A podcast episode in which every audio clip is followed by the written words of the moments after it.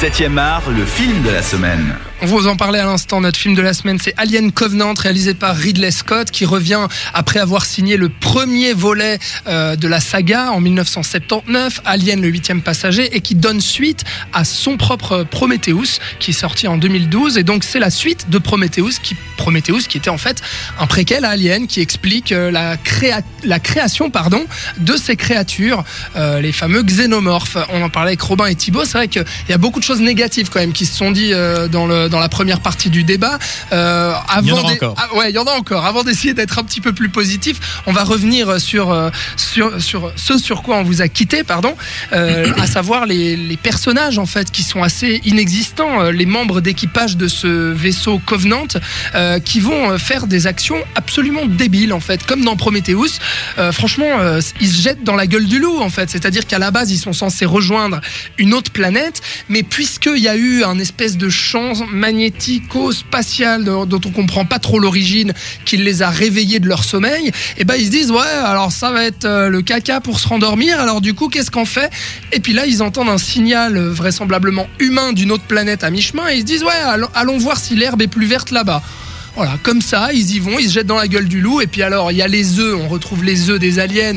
Et à un moment, il y a quand même un personnage. Euh, on lui dit, vas-y, regarde dans l'œuf. Et puis il y va, quoi. Ouais, ouais, je vais regarder. Alors qu'il sait très bien, euh, il a. Bah, il a pas vu les films. Qu'est-ce que tu veux Oui, c'est ça. Il a pas vu les films, exactement. Non, mais ça, c'est quand même un problème, euh, Robin. les personnages quoi déjà qui sont pas du tout écrits qui sont non c'est rien c'est en fait c'est vraiment c'est des enfin j'ai même pas envie de dire que c'est des archétypes parce que il y a rien c'est à dire que à la limite, il y a un nom, et encore, je suis même pas sûr pour tous. Il y en a surtout deux qui, qui sont distingués. Oui, c'est ça, mais finalement, la, la, grande majorité, bah, c'est des têtes. Et puis c'est tout en fait. Il n'y a rien. Euh, y a surtout, le, le, pire en plus dans, dans, dans là-dedans, c'est qu'il y a vraiment aucune attache au personnage. Mais quand je dis aucune, c'est rien. Parce que le seul truc que tu apprends, bah, c'est que finalement, euh, par exemple, la, la, seconde du vaisseau, le, le, seul truc que tu vas apprendre durant le film, c'est Oh non, mon mec est mort. Voilà. Et t'es censé bah, compatir avec. Oui, c'est ça. C'est-à-dire qu'ils sont tous en couple en fait sur le vaisseau. et il y a, des attaches très artificielles qui sont créées. Ils sont tous mariés. C'est vraiment en fait sous-entendu que la seule manière de, de disons d'être en empathie avec eux, c'est de se dire oh non, ils sont pas avec la personne qu'ils aiment ça marche pas. Tout à fait, on aura compris ça. Euh, l'actrice principale, Catherine Watterson, qui se veut être la, bah, la, future héroïne en fait de cette, euh, de cette nouvelle trilogie, si j'ose dire, après Noomi Rapace en, en 2012, et eh bien là qui reprend un petit peu les codes de, de cette fameuse héroïne, Ripley, euh, incarnée par Sigourney Weaver, pardon, dans les premiers films Alien. Elle a quand même un charisme d'huître, hein, cette, bah, cette, actrice. Oh, enfin, moi, je trouve les acteurs assez bons. Il y a même Danny McBride qui est à l'origine un acteur de, comédie. Que le problème, c'est moins les acteurs que l'écriture. Et à ce sujet, je voulais évoquer, il y, a, une chose assez intéressante. Avant la sortie du film, en fait, ont été postées sur Facebook, euh, sur euh, YouTube, des, séquences euh, qui servaient entre guillemets de prologue. Mhm. Et une de ces séquences, en fait, c'est le dernier repas de l'équipage avant qu'ils aillent en, cryogénisation.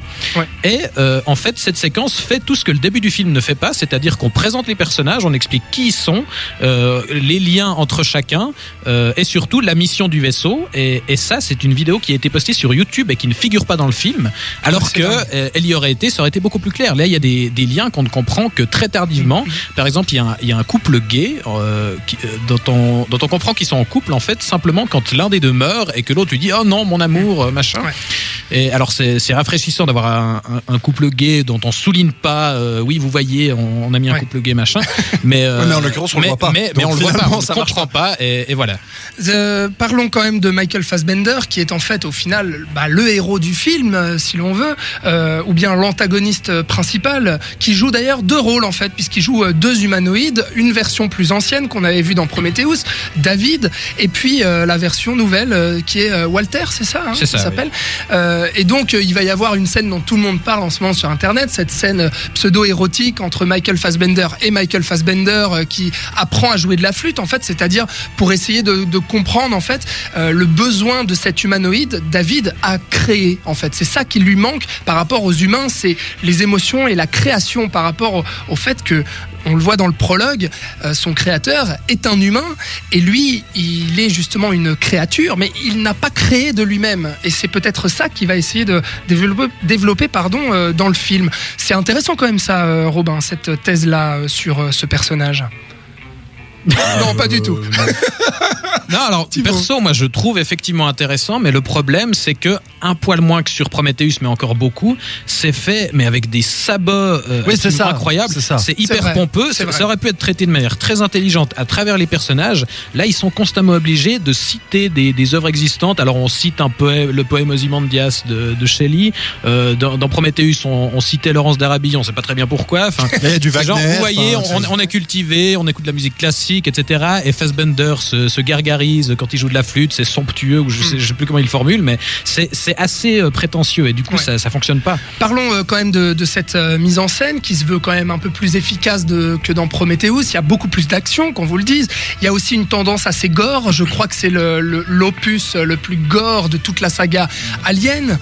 oui. Ça se discute. Mais il y, a quelques envolées. Il y, a, quand même quelques passages assez gore, notamment la, la, première transformation en fait des humains la première infection, mhm. si j'ose dire, euh, de deux membres de l'équipage avec un alien qui sort dans le dos et euh, un autre membre qui va vomir un alien. Euh, moi, je trouvais quand même ça assez impressionnant. Cette, cette scène marche très bien, Thibaut.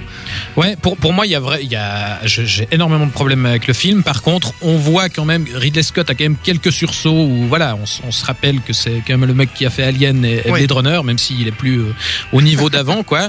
Et il y a effectivement quelques scènes qui marchent assez. Effectivement, cette première transformation avec en parallèle deux groupes qui ont chacun un membre infecté et qui se retrouvent tout d'un coup face à, face à l'horreur, où on a une, une, utilisation assez intelligente de la caméra à l'épaule. Pour une fois, c'est pas, mm. c'est pas vomitif, mais ça participe vraiment à créer de la tension.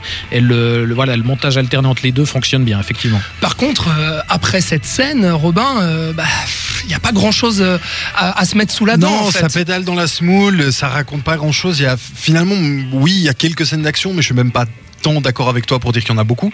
Euh, il y a vraiment des passages où il se passe rien du tout. Et justement, en fait, le, problème, c'est vraiment, c'est que c'est un, amas de choses. C'est que il se passe rien. Tu suis des gens qui sont débiles. Donc du coup, enfin c'est ça, c'est qu'en fait tu les suis faire faire des, décisions complètement idiotes et euh, bah ça marche pas du tout. Enfin en tout cas pour moi ça a pas marché. Thibaut en parlait aussi euh, la direction artistique et puis même voilà cette cette composition de plan au final euh, c'est pas au niveau de Ridley Scott en fait. Non non ça, fait des années que Ridley Scott n'est pas au niveau de Ridley Scott. non mais c'est vrai que là au final bon ça pour moi ça reste quand même relativement divertissant. Il y a des moments assez gore qui m'ont fait plaisir. La scène de la douche que vous avez vu sûrement dans la bande-annonce. Moi, je la trouve assez fun. Ouais, mais elle dure 12 euh, secondes. Elle dure Ça, ça, pareil, par rapport à, Ça va faire un peu réac ce que je veux dire, mais enfin, par rapport à, ce qu'exprime la franchise de base, il y a effectivement toute une connotation sexuelle, mm. mais qui participait à rendre la chose malsaine. T'avais vraiment cette symbolique du viol qui était associée à la créature. Là, on retrouve. Enfin, ça, ça évoque un peu ça, cette scène de la douche, mais c'est plus grotesque que vraiment malsain, je trouve. Ouais, tout à fait. En tout cas, voilà, vous l'aurez compris, euh, on n'est pas très euh, réjoui par Alien Covenant qui est sorti faut pas aller voir hier en salle. Voilà, Robin dit qu'il faut pas aller le voir. Bon, euh, on reviendra sur le film en fin d'émission pour faire notre traditionnel bilan avec euh, les notes de chacun, une note sur 5 au film ainsi qu'un avis euh, succinct qui résume un petit peu ce qu'on a pensé de ce film. Et vous l'aurez compris, c'est pas très positif en tout cas. On va voir s'il y a quand même bah, il y a d'autres choses incroyables qui ont été faites dans la saga Alien, notamment Alien 3 et c'est Thibaut qui nous en parle dans quelques instants dans 7 art.